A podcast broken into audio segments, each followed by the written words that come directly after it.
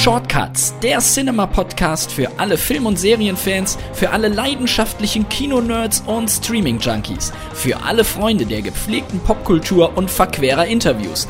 Direkt aus der Cinema-Redaktion im Hamburger Hafen, präsentiert von dem Mann mit der Conehead-Frisur, Philipp Schulze. Einen wunderschönen guten Tag und herzlich willkommen zu den Cinema Shortcuts, dem Podcast der Film- und Serienzeitschrift Cinema. In unserer heutigen Episode steigen wir hinab in die Abgründe von Hollywood. Das war auch längst überfällig, würde ich mal sagen. Genauer gesagt geht es zu den ersten Skandalen der Traumfabrik. Und für dieses spannende Thema konnte ich als Gast einen ganz besonderen Mann anladen, den Drehbuch- und Romanautoren Christoph Weigald, der bislang drei Krimis über die dunklen Seiten Hollywoods geschrieben hat. Der Mann, der nicht mitspielt, der blutrote Teppich und die letzte Geliebte lauten die Titel seiner drei Bücher, die ich euch nur wärmstens empfehlen kann. Mit Christoph spreche ich in zwei Episoden. Ihr habt richtig gehört. Das Thema ist wirklich sehr, sehr spannend und unglaublich ergiebig. Deswegen haben wir gedacht, dann machen wir jetzt mal spontan zwei Episoden, als wir uns unterhalten haben. Also mit ihm spreche ich also in zwei Episoden über die Anfänge Hollywoods, Intrigen, Korruption, Mord und wie selbst die größten Stars vor der Macht der Studiobosse klein beigeben mussten. Und nicht vergessen, wenn ihr bei iTunes, Spotify oder in eurer Podcast-App die Cinema Shortcuts kostenlos abonniert, verpasst ihr keine Folge mehr. Und natürlich gibt es auch Cinema, das Magazin.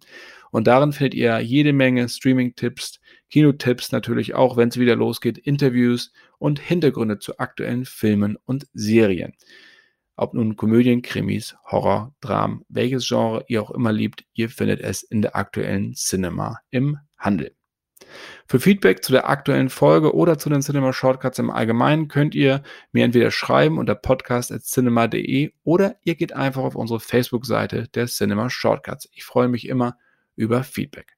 Aber nun wünsche ich euch viel Spaß bei Teil 1 unserer Zeitreise in die Ära der Problemlöser, auch Fixer genannt, Starlets und der begotten Moralwächter.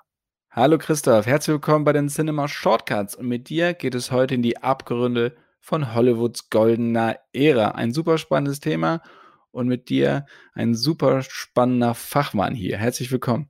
Herzlich willkommen. Äh, danke sehr, Philipp, und vielen Dank, dass ich dabei sein darf. Und du hast drei Bücher darüber geschrieben, nämlich über die Skandale in Hollywood, über die Erbarmungslosigkeit, was da alles so äh, vor sich ging. Da kommen wir später nochmal en Detail drauf. Ich kann nur so viel verraten, das ist nicht immer appetitlich.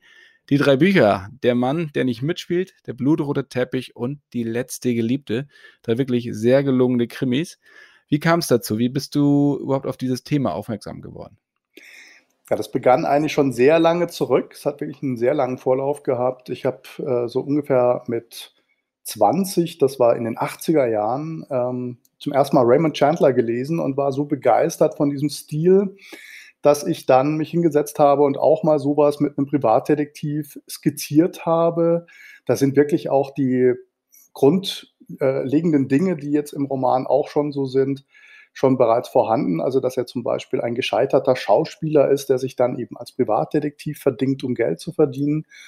Und ähm, dann hat sich das über die Jahrzehnte, muss man eigentlich sagen, so entwickelt. Ähm, ich hatte das ursprünglich angesiedelt in dem goldenen Studiozeitalter, wo auch bei Chandler und bei Hammett das dann so spielt, also in den 40er Jahren, 50er Jahren, als Hollywood schon die Filmhauptstadt der Welt ist.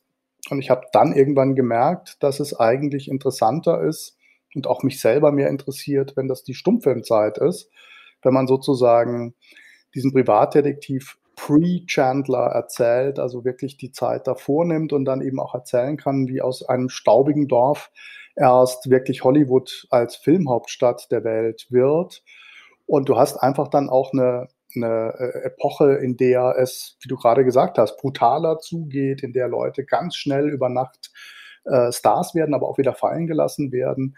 Das ist natürlich eine großartige Vorlage für eine Krimi-Reihe. Und ähm, ich kam halt dann auch noch drauf bei den Recherchen, dass äh, die Deutschen eigentlich Hollywood auch mitgegründet haben, was ja weithin unbekannt eigentlich ist. Also Karl Lemmle, der Schwabe aus Laubheim, der Universal gegründet hat und sich dann eben schon sehr früh in Hollywood angesiedelt hatte, mithin verantwortlich dafür war, dass dann die ganze Filmindustrie irgendwann dort auch hingegangen ist und eine große deutsche Kolonie um sich versammelt hatte. Und dann hatte ich eben auch eine äh, klare Berechtigung, dass ich eine deutsche Figur in dieses Los Angeles schicke und dort eben Skandale und Mordfälle aufklären lasse. Und das hat sich wirklich dann über, über wirklich Jahrzehnte, jetzt nicht mit fortlaufender Beschäftigung, aber dann eben so aufgebaut. Und ich musste mir dann irgendwann halt auch zurechtlegen, äh, wie die Skandale, also welche Skandale nehme ich, äh, wie, wie gehe ich eigentlich mit diesem ersten um, äh, den ich dann für das erste Buch eben, der Mann, der nicht mitspielt, genommen habe und wie kann ich das alles irgendwie in eins zusammenbringen. Und das hat wirklich sehr lange gedauert. Und letztendlich hat es aber funktioniert und ich habe mich dann auch in diesen Stil dieses Ich-Erzählers, der so ziemlich, ziemlich zynisch ist, äh, so rein äh, versetzen können. Und habe gemerkt, das liegt mir, glaube ich. Und dann habe ich damit einfach weitergemacht. Du sprichst gerade den Zynismus an, das trieft natürlich in jeder Seite, aber das ist ja auch die Zeit, wie du auch sagst, und natürlich dieses, diese Inspiration durch die Hardboiled-Geschichten, Chandler und Co. Ähm, wie kannst du von dem heutigen, von deinem heutigen Sprachduktus quasi umschalten in eine Zeit, in der es Political Correctness nicht gab, äh, in der Frauen wesentlich, wesentlich weniger wert waren, es sei denn, sie waren Hollywood-Stars und haben Geld für Geld gesorgt für die Studiobosse. Das galt für die Männer allerdings auch. Die waren auch nur Kapital. Ähm, wie konntest du dich da so hineinversetzen? Naja, ich bin ja ähm, früher auch Autor bei der Harald Schmidt Show gewesen. Das war so ziemlich am Anfang äh, meiner Karriere. Also wirklich angefangen habe ich mal mit Theaterstücken, aber die Schmidt Show war dann eigentlich so das herausstechendste und natürlich auch eine sehr prägende Zeit.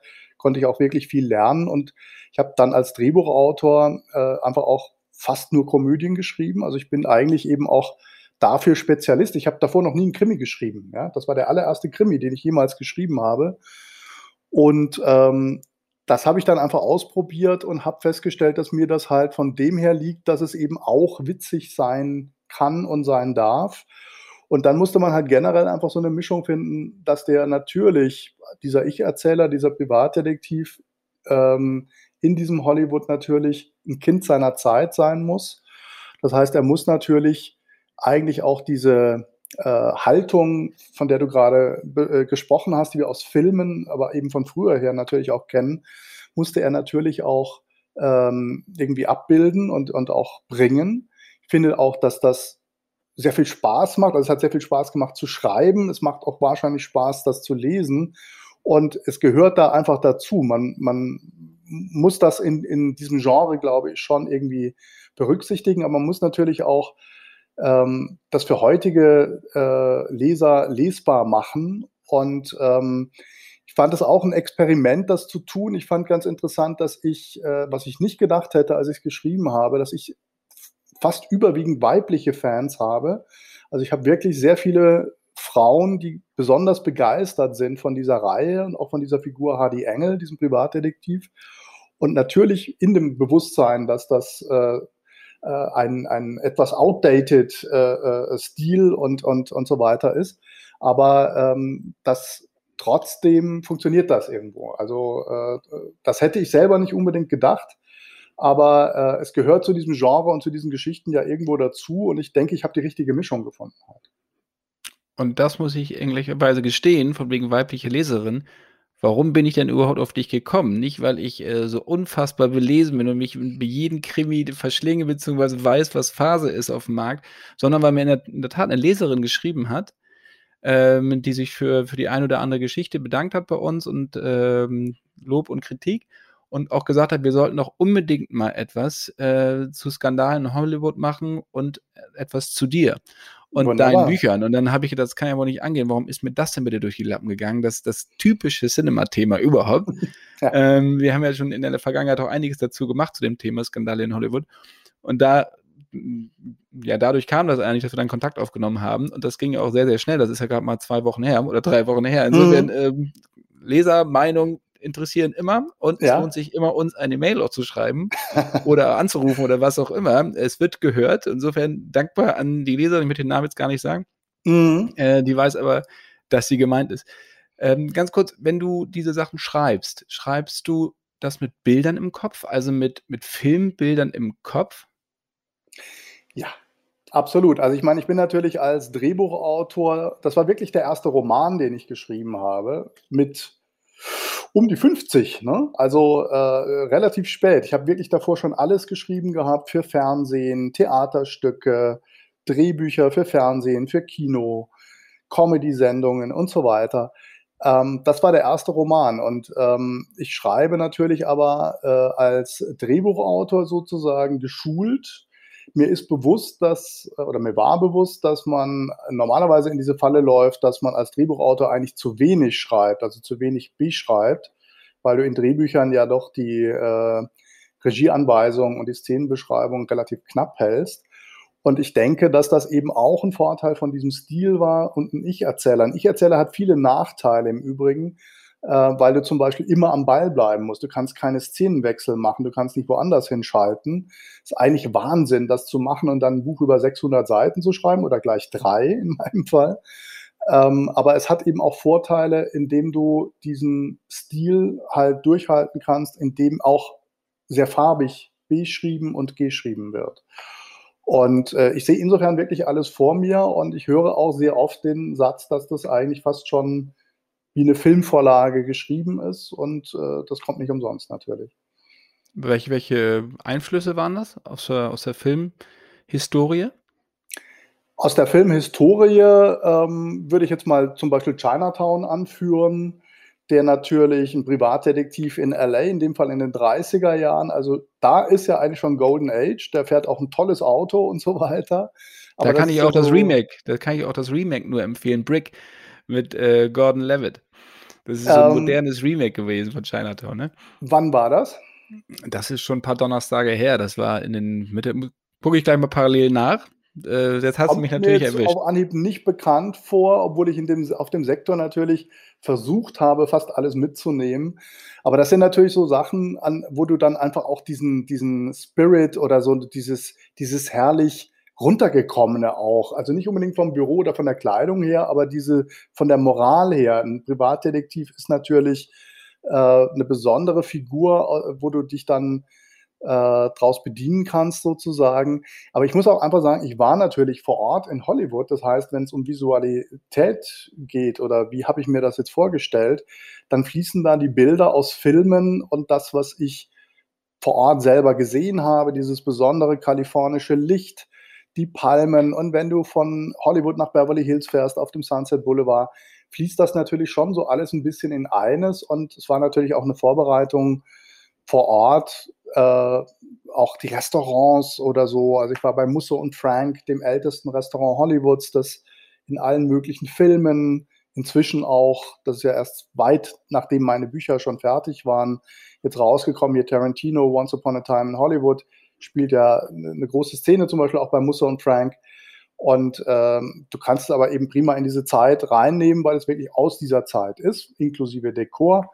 Und ähm, so rührt sich das dann so ein bisschen zusammen. Also es sind nicht nur Vorbilder, es sind natürlich aber auch Humphrey Bogart-Filme und diese schwarze Serie. Da geht es dann vielleicht aber weniger um Bilder als mehr um die Haltung der Figuren auch. Dieses Ex Expressionistische ja eher dann, ne? was dann später rauskam bei der, bei der schwarzen Serie, weil das war ja alles im Studio gedreht. Insofern war ja, was die Außenaufnahmen angeht, war es ja eher bedeckt. Brick, ganz kurz, 2005 Mhm. Ist kein direktes Remake, da habe ich mich falsch ausgedrückt, von äh, Chinatown. Ist, steht aber in dem Geiste, ist so ein Teenie-Noir-Film. Und äh, von Ryan Johnson übrigens gemacht. Das ist auch, der dann später ja ähm, dann noch etwas größere Filme gemacht hat. Ähm, insofern kann ich dir nur empfehlen. Wie hast du recherchiert? Also wie bist du vor Ort gegangen? Du hast gesagt, LA kennst du, hast du lange da gelebt? Ich habe nicht lange da gelebt, aber ich bin natürlich ein paar Mal da gewesen und bin dann eben auch gezielt hingefahren, zweimal jetzt in Vorbereitung von dieser Reihe. Also als ich dann wirklich wusste, dass ich das jetzt mir als Ziel vorgenommen habe, war ich natürlich dort und habe dann auch gezielt recherchiert. Also ich war zum Beispiel im ähm, Los Angeles Police Museum, was in Harlem Park ist, was jetzt nicht unbedingt das normale Programm von Touristen dort ist. Pasadena einem, ist das, richtig? Wie bitte? Das ist Pasadena. Richtung Pasadena, ja. Und ähm, du hast dort, das ist in einem 20er Jahre Revier, also in dem ältesten noch erhaltenen Revier ähm, äh, von Hollywood. Und du hast dann von Autos über, äh, was weiß ich so, äh, Vorrichtungen, wo du äh, die Schussrillen in, in den Patronen irgendwie dir anschauen konntest und vergrößert hast damals, bis zu Fingerabdruckgeschichten und so weiter, hast du da natürlich jede Menge Recherchemöglichkeiten.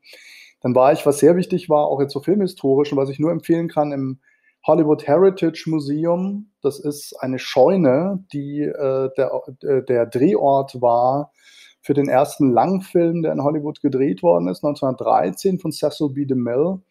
Das spielen teilweise jetzt auch, also im zweiten äh, Roman und im dritten Roman spielen da teilweise auch noch äh, Szenen genau dort, weil es dann auf dem Paramount-Gelände war. Also Famous Players Lasky, die Filmgesellschaft, bei der die meisten Skandale waren, zumindest die, die ich auch behandle, und die prominentesten Skandale, ähm, wurde ja später Paramount und äh, da spielt das dann auch und auf diesem Gelände stand eben auch diese Scheune und die wurde von einem Verein privater Filmhistoriker, das sind einfach so Freunde, die da sich engagieren, ähm, wurde die äh, irgendwann auch dorthin geschafft. Also die wurde richtig gesichert und dann vom Gelände weggebracht, weil die sollte abgerissen werden. Wurde dann am Fuß der Hollywood Bowl, auf der anderen Straßenseite ist die, äh, niedergelassen. Da ist jetzt ein Büro von DeMille drin, Originalausstattung und ganz viele Requisiten und viele andere Sachen.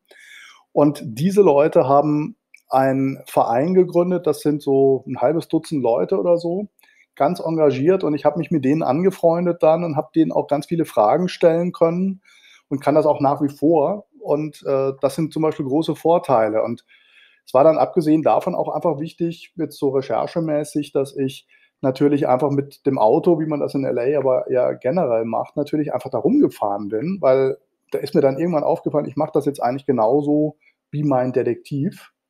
Äh, und ich fahre auch irgendwo hin, um Informationen zu bekommen. Und ich habe dann bei Musso und Frank zum Beispiel auch die Leute gefragt, also die Kellner befragt, wie war das denn zu Prohibitionszeiten? Denn meine Romane spielen natürlich zur Zeit der Prohibition, das spielt eine ganz große Rolle natürlich wird natürlich trotzdem gesoffen, gekokst und sonst was ohne Ende. Und äh, Verbrechen begangen werden auch in diesem Zustand, ist ja auch klar, ist man ein bisschen ententer. Ich habe den aber einfach gefragt, äh, wie war das denn? Und äh, man hat viele Geschichten gehört von Speakeasies mit falschen Eingängen und die getarnt waren, mit Codewörtern, wo man reingehen musste und so weiter. Und dann sagte der, nö, bei uns war das, das war Downtown so, ja, aber bei uns war es so, da ist der Bürgermeister und der Polizeipräsident sowieso verkehrt. Und äh, bei uns wurden ganz offen Martinis ausgeschenkt, die berühmten Dry Martinis, die sie haben. Und es gab halt äh, noch hinten so ein Writers Room, ist der genannt worden, wo im Zweifelsfall eben auch Chandler oder so Leute und die ganzen Filmstars saßen, wo man sich da auch zurückziehen konnte. Also äh, es gab durchaus Privacy, aber ähm, es gab eben spezielle äh, Räume und ansonsten hat man eigentlich keine Vorkehrungen großartig getroffen. Das ist dann so eine Recherche, die man, die man so machen kann. Und ich habe dem dann irgendwie ein horrendes Trinkgeld gegeben. Äh, und dann ist mir auch aufgefallen, dass ich mich wie mein Privatdetektiv verhalte, und indem ich 20 Dollar für eine Info irgendwie hier rausgebe und dann wirklich wertvolle äh, Informationen bekomme halt. Und abgesehen davon hat es auch noch sehr gut geschmeckt. Kann ich übrigens jedem nur empfehlen, wenn es wieder geht, wenn wir wieder reisen können und ähm, jeder Filmfan sollte mindestens einmal in Los Angeles gewesen sein, das Geld auch zusammensparen und dahin fahren. Ich fand es damals auch, ich bin 2000 das erste Mal da gewesen, für, äh, zum, zum, ja, für so ein dreimonatiges Praktikum, länger durfte ich ja nicht. Dann musste ich das Land wieder verlassen, aber da, wie du sagst, rumfahren im Auto, ohne Auto geht es ja sowieso nicht in dieser Stadt, aber mal Holland Drive rumzufahren, mhm. rauf, runter, rauf und runter. Genau. Wonderland Avenue, äh, da die ganzen berühmten Morde, John Holmes und Co. Ähm, das einfach mal sich anzugucken, auch Polanski, so diese Sachen, äh, diesen Geist zu atmen. Und ja. das ist wirklich was, was vollkommen anderes, finde ich, als wenn ich durch New York fahre, weil ich halt da oben auch alleine bin. Da kommt mir ja auch keiner entgegen. Ähm, abends sollte man allerdings ein bisschen aufpassen. ja, das ist richtig. Es war auch nicht zu allen Zeiten auf dem Hollywood Boulevard so sicher wie jetzt. Und auch jetzt wo, äh, äh, wohnen da ja Obdachlose, die praktisch direkt, also ich habe ein Foto gemacht mit dem Stern auf dem Walk of Fame von Marilyn Monroe und direkt daneben liegt praktisch ein Obdachloser. Also es ist keine besonders gute Gegend. Jetzt nicht unbedingt so, dass sie jetzt komplett unsicher ist. Das war aber früher mal anders. Ähm, aber es ist, äh, es hat so einen morbiden Charme teilweise auch. Ne? Also du merkst, dass es eine ziemlich harte Stadt ist einfach. Und das ist ganz gut, das musst du ja mitkriegen, um dann so einen Roman schreiben zu können über diese Mordfälle und Skandale. Ne? Wir wollen jetzt keinem Angst machen. Tagsüber kann man auf dem Hollywood Boulevard in der Höhe des äh, Chinese Theatre und Kodak und so kannst du sehr gut rumlaufen, da passiert dir auch nichts. Das Aber Schlimmste, was dir passieren kann, ist, dass ein Elvis-Imitator äh, ankommt und äh, ein Foto mit dir machen will, äh, für das du zahlen sollst. und das ist auch schon gruselig. Absolut. ja. Vor allem, wenn er nicht aussieht wie Elvis. Äh, ähm. Das ist richtig.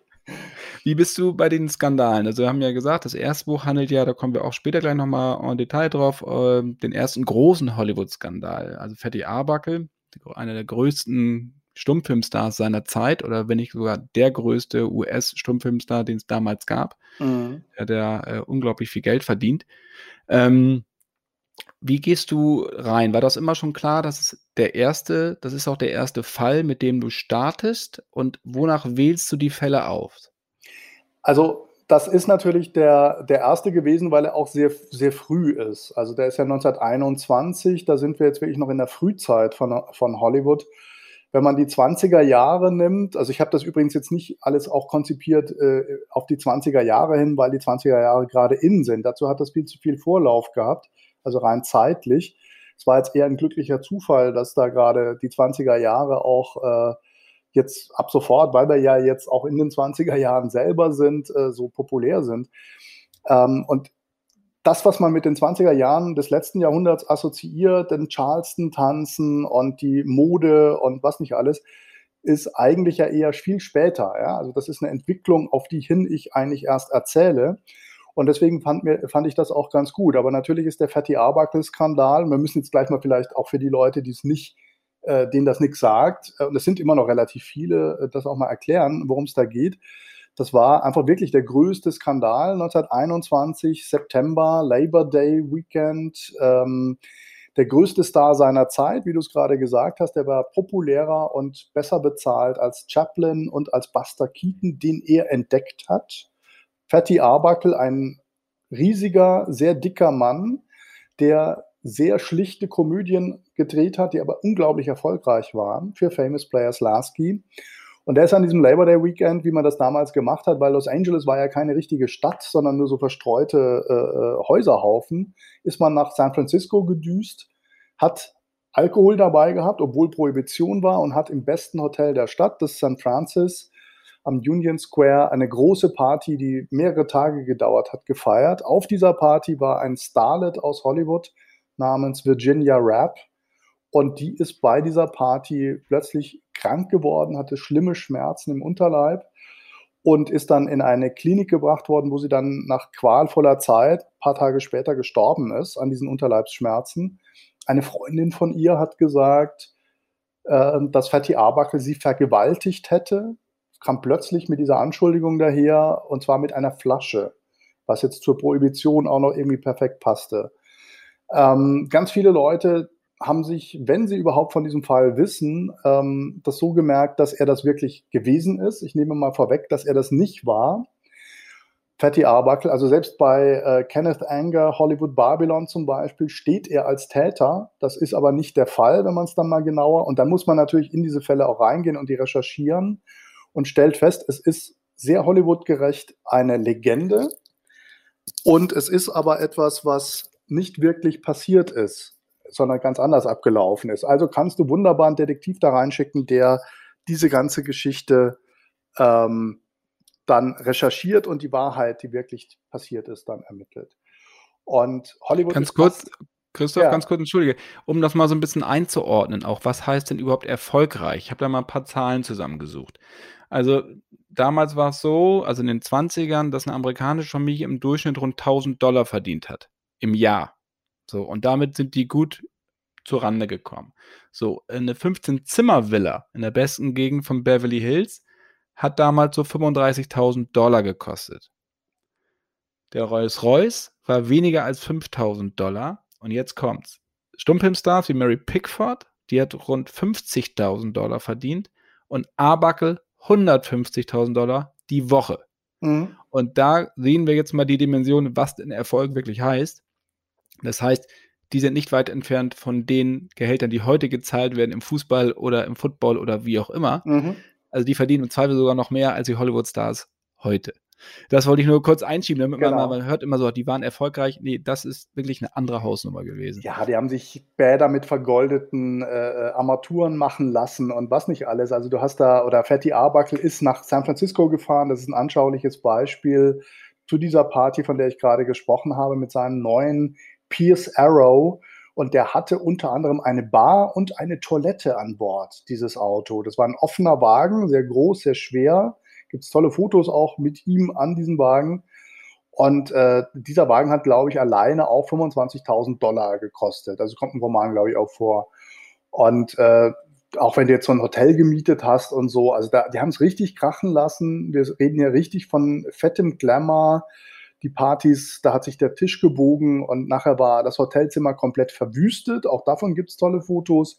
Also äh, da ist wirklich, äh, wenn man Glamour sucht, wenn man verderbte Sitten sucht und so weiter und wenn man äh, Ruhm sucht, wo natürlich die Leute auch unfassbar äh, große Stars sind, die glauben, sich alles erlauben zu können, die sich natürlich komplett daneben benehmen und natürlich kommen dabei Verbrechen zustande. Und das ist natürlich dann tatsächlich was, was äh, einen tollen Boden abliefert für so einen äh, Roman und für so einen Krimi. Und äh, bei Arbuckle war es halt wirklich so, dass dadurch Hollywood auch, äh, deswegen eignet sich das auch so gut als erster Fall, weil es gleich ums Ganze ging. Es ging darum, dass Hollywood eigentlich am Rande des Abgrunds steht, weil die Puritaner, die auch zum Beispiel noch wenige Jahre davor die Einführung der Prohibition äh, zustande gebracht haben, die hatten jetzt dann Hollywood als nächstes im Visier und wollten die ganze Filmbranche zumachen und um das zu verhindern, mussten dann die Produzenten sich zusammentun. Und Arbuckle ist halt vor Gericht gestellt worden, obwohl er zu Unrecht beschuldigt worden ist, aber er ist auch noch auf einen korrupten Staatsanwalt äh, gestoßen, der Gouverneur von Kalifornien werden wollte. Und äh, das war natürlich dann einfach eine Sache, die für äh, Arbuckle eine fatale Mischung war und er wurde letztendlich zum Sündenbock gemacht und die Produzenten haben irgendwann dann halt auch beschlossen, ihn zum Sündenbock zu machen und mein Detektiv geht jetzt halt da rein und ermittelt, was ist wirklich passiert. Das ist natürlich überhaupt nicht willkommen. Und damit war, hast du aber eigentlich halt so den perfekten Fall. Du kannst die historische Wahrheit, was wirklich passiert ist, erzählen. Und das ist auch das Resultat, das am Ende meiner Geschichte steht, weil die offizielle Wahrheit ist ja eine andere als die, die er ermittelt hat. Aber der Leser erfährt halt, was wirklich passiert ist. Und es gehört zu diesem Genre ja auch dazu, dass da aber dann immer die äh, Wahrheit vertuscht wird und äh, insofern dann die Geschichte umgeschrieben wird. Und wir sehen vor allen Dingen auch die Parallelen. Ja? Über 100 Jahre ist das Ganze her, aber es ist das, was heute genauso passiert. Heute passiert sogar noch schneller durch Social Media und was, keine Ahnung was. Ich bin keiner, der immer auf Social Media rumbasht, aber Gerüchte und dergleichen ver verbreiten sich natürlich schneller. Sachen bleiben im Kopf, die einmal gesagt wurden, die bleiben halt, ohne dass es wieder richtig gestellt wird, wie bei Arbuckle auch, der nachher wirklich gar nichts mehr gedreht hat. Keiner wollte mehr was mit ihm zusammen machen. Und mhm. damit einher geht ja auch das Studiosystem. Und das ist ja auch etwas, was, denke ich, auch viele nicht ganz wissen, wie Hollywood damals funktionierte. Das heißt, die Studios hatten alle Fäden in der Hand und haben die Schauspieler verpflichtet. Die hatten Studiodeals und die haben zu Spuren gehabt. Sonst haben sie den Deal verloren und dann haben sie auch keinen Job mehr bekommen.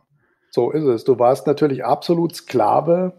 Das Absurde ist, dass ich erzähle gleich ein bisschen darüber noch, aber das Absurde ist, äh, weil du auf heute abgehoben hast, ähm, der Weinstein-Skandal ist wirklich genau ausgebrochen, als mein Buch gerade in Druck war. Das heißt, äh, als es dann rauskam, 2018, also das erste Buch, Der Mann, der nicht mitspielt, das eben diesen Arbuckle-Skandal und damit einen Sexskandal behandelt, hat jeder diesen Vergleich gezogen. Und eigentlich die Quintessenz ist ja tatsächlich, dass 100 Jahre später sich gar nicht so viel verändert hat, zumindest was das betrifft. Es gibt einfach Leute, die sehr viel Macht haben und die diese Macht auch benutzen und auch missbrauchen. Und es war damals halt natürlich aber so, dass du wirklich kompletter Sklave warst. Und auch der Beruf des Schauspielers war natürlich komplett äh, äh, anders als heute. Heute hast du als Star eine wirkliche Power. Du kannst auch was dagegen setzen. Du bist Mitproduzent. Du suchst dir die Stoffe raus. Ähm, du suchst dir deine Regisseure aus und so weiter. Du hast wirklich auch Schnittrecht oder sonst was.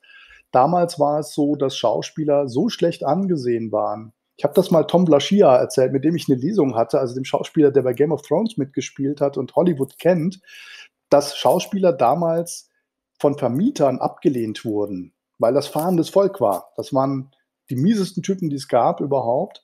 Da hast du dir wirklich dann was ins Haus hol, äh, geholt, was du dir nicht reinholen wolltest. Du hast auch ähm, einfach zu funktionieren gehabt in, in der Hinsicht, dass du halt, du musstest alles spielen, was dir da irgendwie vor die Flinte äh, geworfen worden ist. Und äh, du musstest auch äh, unterschreiben, dass du bei Fehlverhalten halt auch gekündigt werden konntest. Das heißt, äh, da war wirklich, du warst wirklich der Sklave dieser Leute. Und das ist natürlich bis zu sexuellen Gefälligkeiten gegangen. Es ging aber auch einfach dann darum, dass du eine verschiebbare Masse warst. Und so ein Fatty Arbuckle ist dann letztendlich eben auch tatsächlich geopfert worden und zum Sündenbock gemacht worden. Und du musstest, also selbst Chaplin musste sein eigenes Studio gründen und seinen eigenen Verleih, was er ja getan hat. Er hat United Artists gegründet, 1919 schon, zusammen mit Douglas Fairbanks und Mary Pickford und David Ward Griffith, einem Regisseur. Und äh, hat dann sein eigenes Studio aufgemacht, das man heute auch noch sehr schön äh, besichtigen kann, besuchen kann. Das sind so im englischen Stil gebaute Hexenhäuschen. Also in meinem zweiten Buch geht es übrigens sehr stark um Charlie Chaplin und da wird auch beschrieben, wie er gearbeitet hat. Eine ganz tolle Recherche und auch wahnsinnig skurril, diese Figur.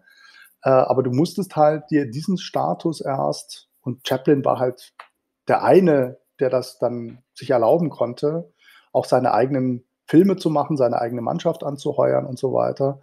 Bei anderen war das natürlich überhaupt nicht so.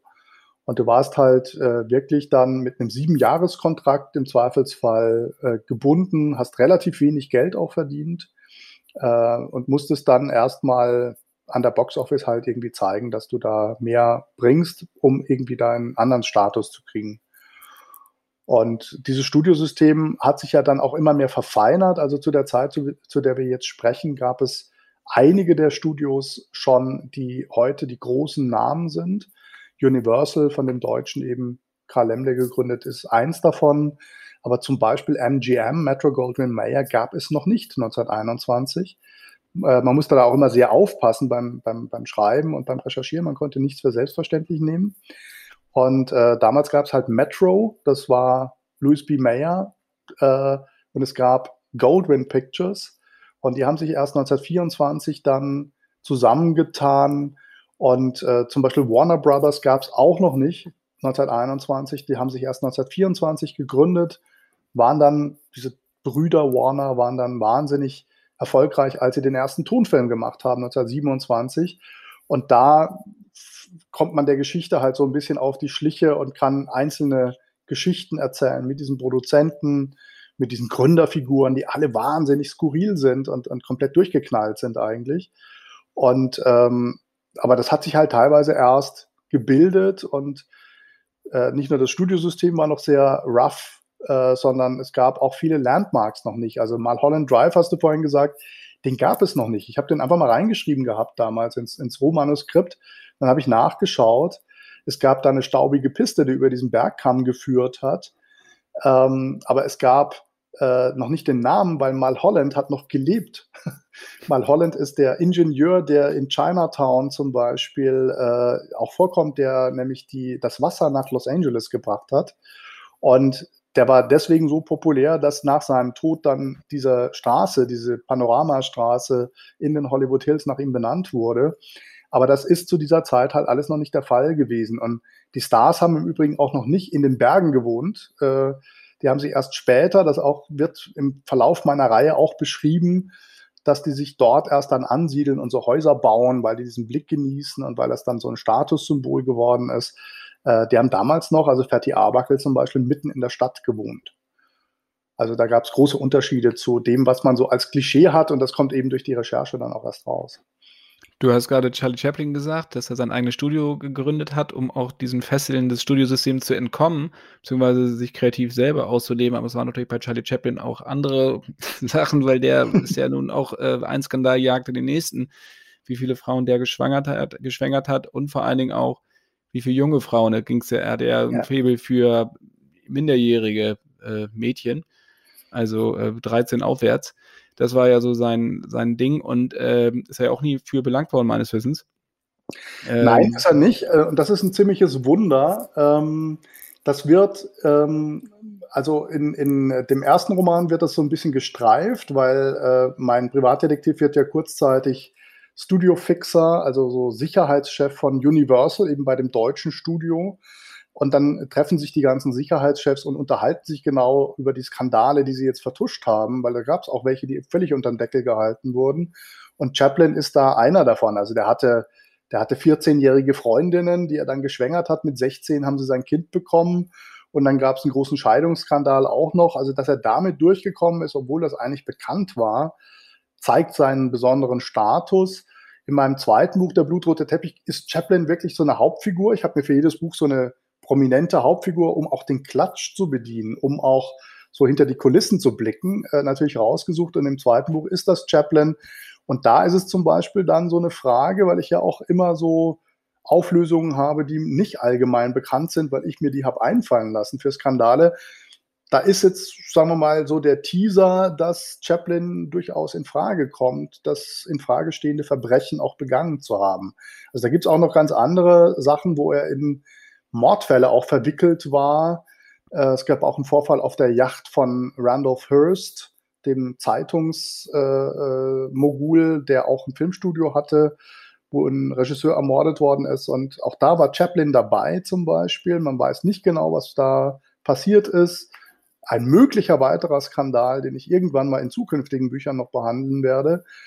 Ähm, und die tauchen natürlich immer wieder auf. Aber wie wir heute wissen, ist Chaplin ein Weltstar geworden und war halt auch so ein Jahrhundertgenie. Und das wäre er nicht geworden. Er hätte so enden können wie Arbuckle, weil Arbuckle war auch, der war größer als er, ist aber als Sündenbock geopfert worden. Chaplin ist irgendwie aus der Nummer rausgekommen und deswegen wissen wir heute, wer Chaplin ist. Aber ich finde, gerade auch solche, diese, diese Abgründe muss man auch immer, finde ich, im Hinterkopf behalten, wenn man diese Heldenverehrung, gerade auch was Chaplin angeht, muss man das immer wissen. Das gleiche gilt natürlich auch für Clark Gable oder für, was ich weiß, Spencer Tracy oder so, die ja alle ihre Leichen im Keller hatten, mhm. die nicht, dann nicht so schlimm waren wie Charlie Chaplin, sondern die haben unglaublich viel getrunken und äh, auch andere Sachen gemacht, aber das war dann im Verhältnis dann doch eher gesitteter so äh, und auch tragischer noch. Gerade bei Spencer mhm. Tracy war es ja extrem tragisch, mhm. da kommen wir später ja. noch dazu. Bist du bei deinen Recherchen auch auf Sachen gestoßen, die man so noch nicht kannte? Also, dass du sagst, das sind eigentlich, äh, also eine Detektivarbeit, dass du sagst, okay, jetzt, das ist eigentlich ein Skandal, den keiner auf dem Zettel hatte oder alle haben den so abgestempelt, aber es war eigentlich anders. Also, ähm, ich habe bei dem äh, dritten Buch, das jetzt aktuell gerade raus ist, Die letzte Geliebte, das ist äh, im Herbst 20 erschienen. Da habe ich zum Beispiel einen Skandal behandelt. Da wollte ich auch beim dritten Buch so ein bisschen mal über Hollywood rausgehen. Das heißt, ich habe eigentlich zwei Skandale behandelt, die in diesem Jahr 1923 dann äh, passiert sind. Und das eine ist der Tod von Wallace Reed, einem der größten Stars seiner Zeit, so eine Art Actionstar, Autorennfahrer auch gewesen, so ein Bild von einem Mann, der aber jämmerlich an seiner Morphinsucht eingegangen ist und wirklich am Ende nur noch so ganz wenig gewogen hat und, und so weiter. Und damit beginnt es aber eigentlich nur. Und dann gibt es halt äh, einen Skandal, der ins Politische reinlappt und wo es auch um den amtierenden amerikanischen Präsidenten geht äh, und um dessen Verbindungen auch zu Hollywood. Äh, der amtierende amerikanische Präsident 1923 stirbt im Amt. Das ist was, was jetzt auch niemand auf dem Zettel hat so. Und dann gibt es Verbindungen, die ich dann sowohl bei der Recherche aufgedeckt habe, als auch natürlich dann im Buch verwendet habe, auf die ich jetzt aus Spoilergründen auch besser gar nicht genauer eingehe. Aber äh, es gibt halt eine große Verbindung zwischen Politik und Hollywood zum Beispiel. Der, ähm, der Vorsitzende der Produzentenvereinigung, Will Hayes, der den berühmten Hayes Code ja auch dann erfunden hat, und der eine prägende Figur geworden ist bis weit in die 40er Jahre hinein äh, als Galionsfigur. Der, der ist bestallt worden in diesem, das kommt eben auch in diesem ersten Buch vor, durch diesen Arbuckle-Skandal mussten die sich säubern oder zumindest so tun. Und dann haben die diesen amtierenden Minister aus dieser Regierung in Washington rausgekauft eigentlich und an ihre Spitze gesetzt als Branchenchef des, der Filmbranche. Und er galt als Puritaner und war also bekannt als integrer Mann, obwohl er das auch nicht war.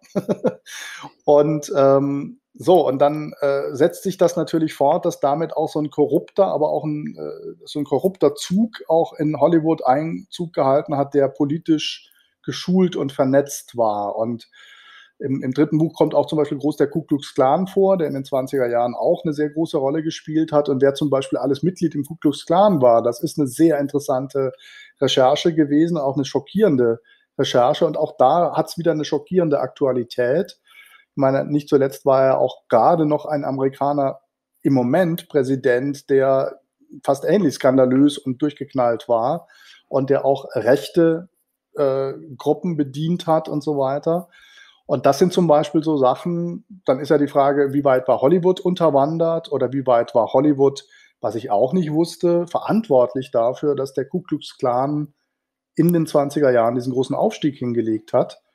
Das kam nämlich durch den Film Birth of a Nation, wo David Walk Griffith ja eigentlich genau diese Geschichte behandelt, im Bürgerkrieg spielend, äh, an einem Roman orientiert, der The Clansman äh, hieß. Das ist der Originaltitel von Birth of a Nation.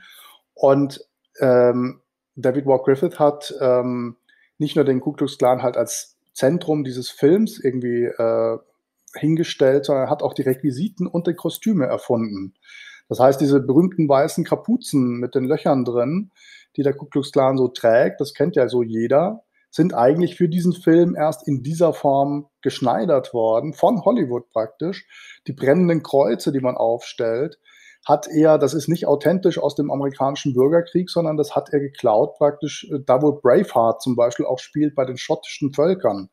Die haben sich zusammengerufen, indem sie brennende Kreuze aufgestellt haben. Das fand er schön visuell und dann hat er das gemacht und dann hat der Ku Klux das halt einfach aufgegriffen und hat diese visuellen Symbole dann zu äh, etwas gemacht, was ihm selber zur Popularität wieder verholfen hat.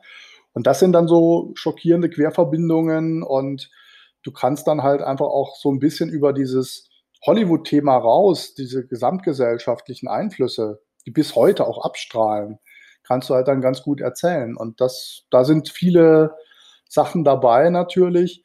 Wenn du in die einzelnen Kriminalfälle reingehst, dann ähm, gibt es ja immer wieder auch, also die sind dankenswerterweise halt wenig aufgeklärt, was wirklich frappierend ist oder am, am frappierendsten ist als Erkenntnis, ist eigentlich, wie korrupt äh, auch die Polizei, auch die Stadtregierung und die Staatsanwaltschaft damals gewesen sind. Also LA ist wirklich, deswegen gibt es einfach auch LA Noir, also das Genre, in dem ich mich ja auch bewege, weil die wirklich so korrupt waren. Und das glaubt man teilweise wirklich fast gar nicht, was die da gelogen haben und vertuscht haben und äh, auch selber an, an, an Verbrechen begangen haben und so. Wer, wer war im Klux Klan noch drin?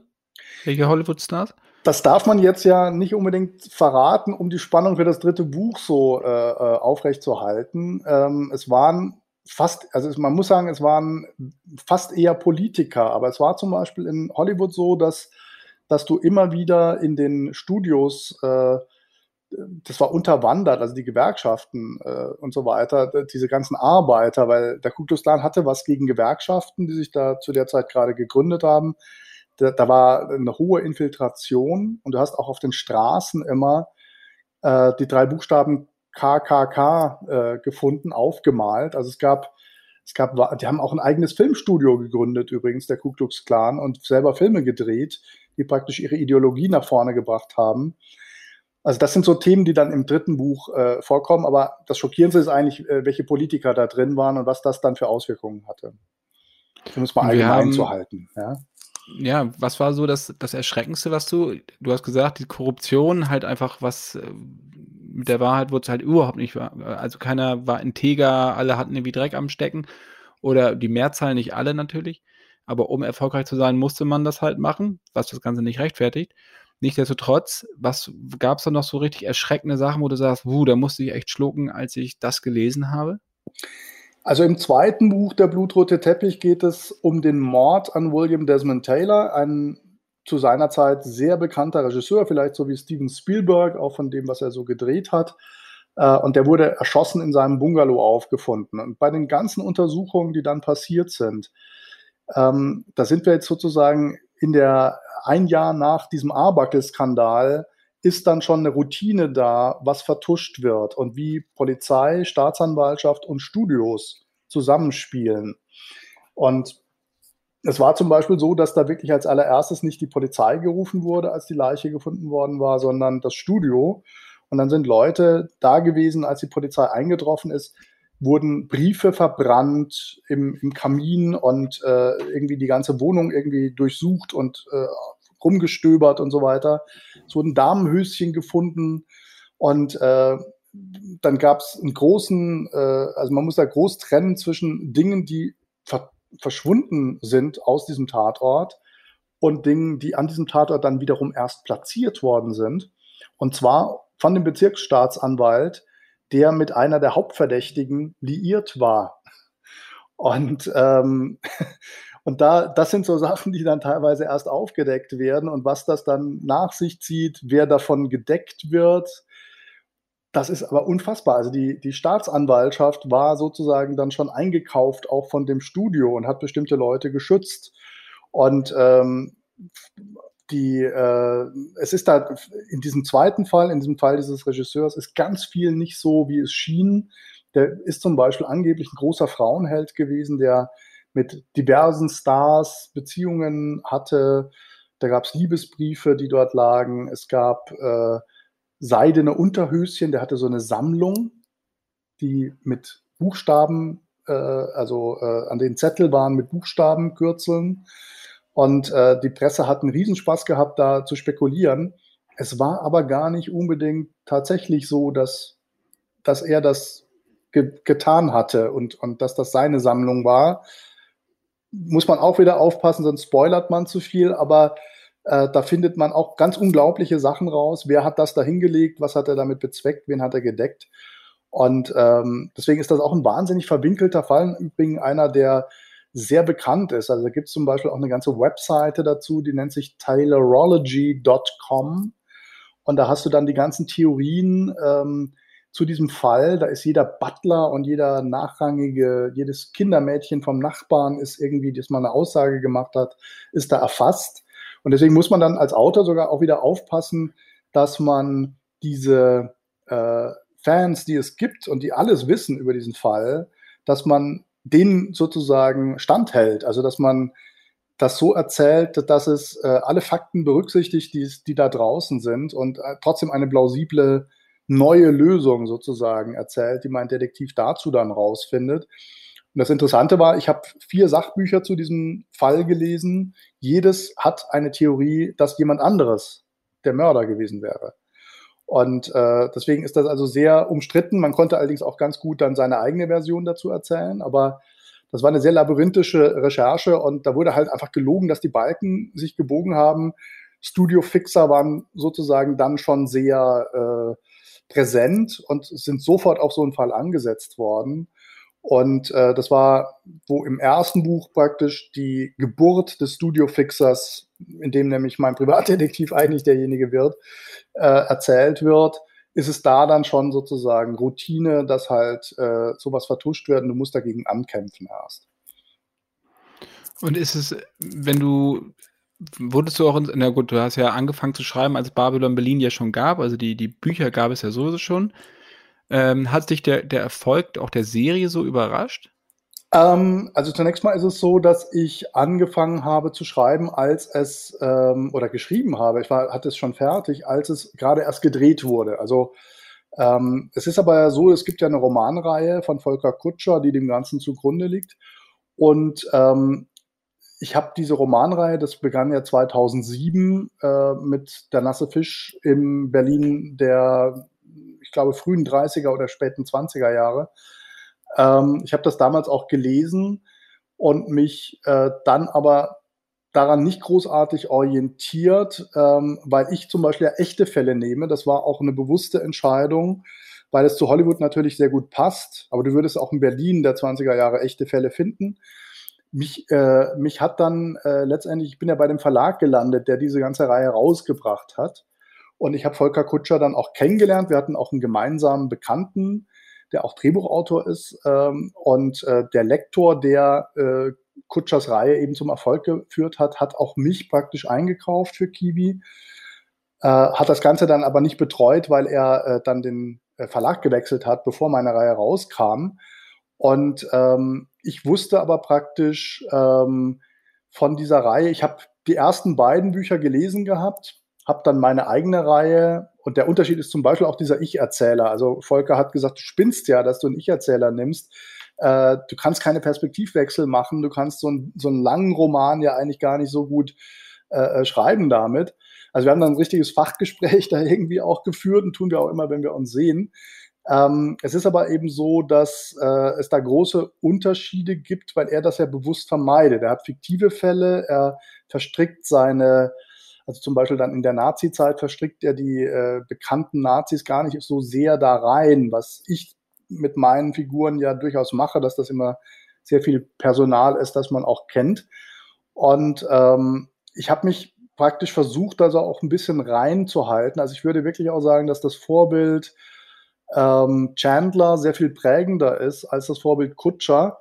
Ähm, es ist so ein bisschen der Zufall, der für mich eigentlich gar nicht schlecht war, dass, der, dass die 20er Jahre dann eben mit dem, es war wirklich 2018 kam Babylon Berlin als Fernsehserie raus. Man muss ja auch sagen, dass es sehr wenig sich an den Fällen orientiert, die oder an den Büchern, an den Handlungen, die äh, Volker da geschrieben hat, sondern die so nur lose äh, zum Anlass nimmt und zum Beispiel auch die Figuren ziemlich verändert. Also ein Beispiel zu nennen, der äh, Gerion Rath ist ja zum Beispiel im Krieg gewesen in der Fernsehserie.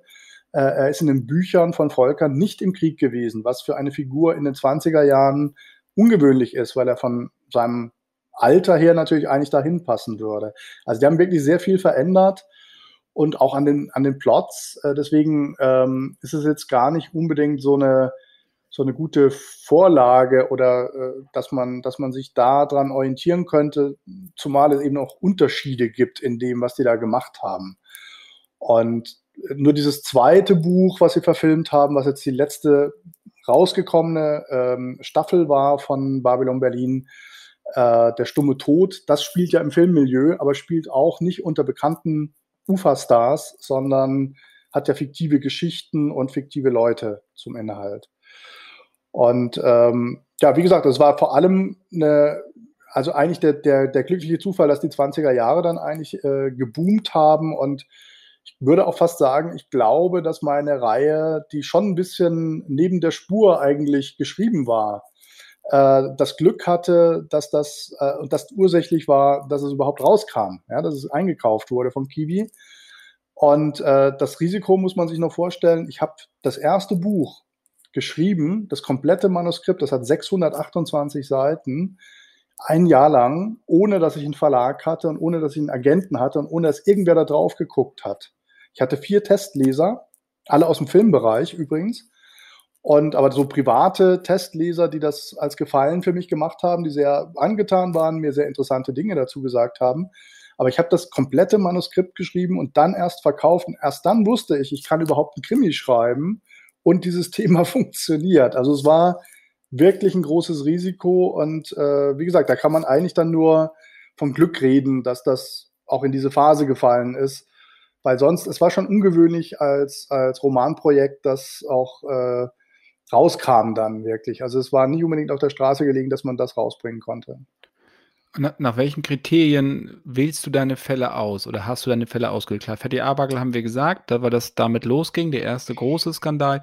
Aber wie war es jetzt mit zwei und drei? Also in dieser Zeit gab es ja auch diverse andere Verschwörungen, Intrigen, Todesfälle. Also wonach gehst du so oder bei der Recherche, wonach bist du gegangen und sagst, okay, das ist jetzt eigentlich ein Stoff, den ich gut einweben kann?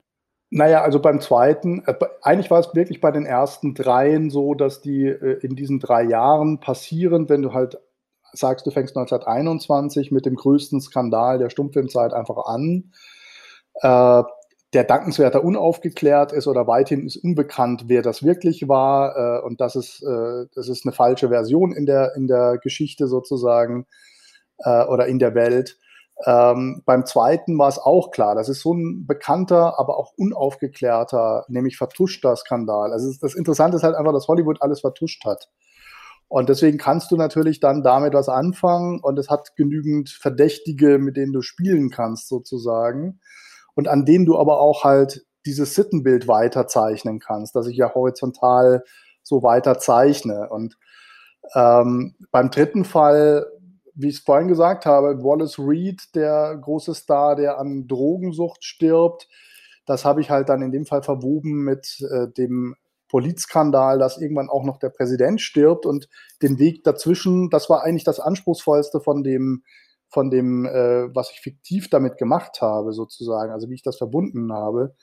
Ähm, die anderen lagen eigentlich mehr oder weniger nahe und auf der Straße. Wenn man jetzt weitergeht äh, in die nächsten Jahre, und da ist ja im Prinzip viel Zeit, weil mein Detektiv, mein Ich-Erzähler erzählt ja aus äh, 20 Jahren Abstand, äh, so wie das in diesem Genre eben auch üblich ist. Er weiß mehr als der Leser, er weiß, wie die Sache ausgegangen ist, was zu seinem zynischen Grundton ja beiträgt. Ähm, und so kannst du jetzt aber halt weiter erzählen in die 30er Jahre, in die 40er Jahre und landest dann da, wo seine Gegenwart ist, sozusagen, aus der er erzählt. Und so bleibt dir halt wirklich viel äh, äh, Zeit. Und da muss man jetzt klug auswählen, was nimmt man, um auch diese Entwicklung zu erzählen, weil du kannst auch nicht jedes Jahr erzählen. Ne? Also du kannst nicht 20 Romane schreiben, das gibt keine Reihe her. Äh, ich glaube, der, der Volker Kutscher ist jetzt bei Band 8 und will 10 erzählen und dann ist die Reihe aber auch durch. Und du warst aber auch richtig fett beschäftigt damit, ja. Du hast ja dann irgendwie 20 Jahre da dran gesetzt.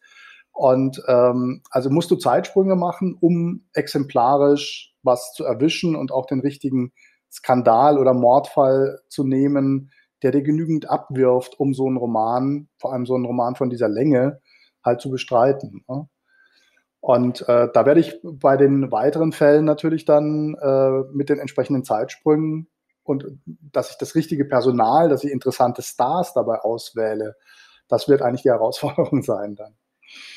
Und das ist das perfekte Schlusswort für Teil 1, weil ich habe ein gutes Gefühl, wir werden sehr lange noch reden und wir werden jetzt mal zwei Teile machen, zur Überraschung aller Hörer. Sondern die nächste Folge gibt es nämlich dann schon gleich in der nächsten Woche. Deswegen verabschieden wir uns jetzt hier erstmal an dieser Stelle. Alright. Wir hören uns nächste Woche wieder. Bis dann. Jo, tschüss.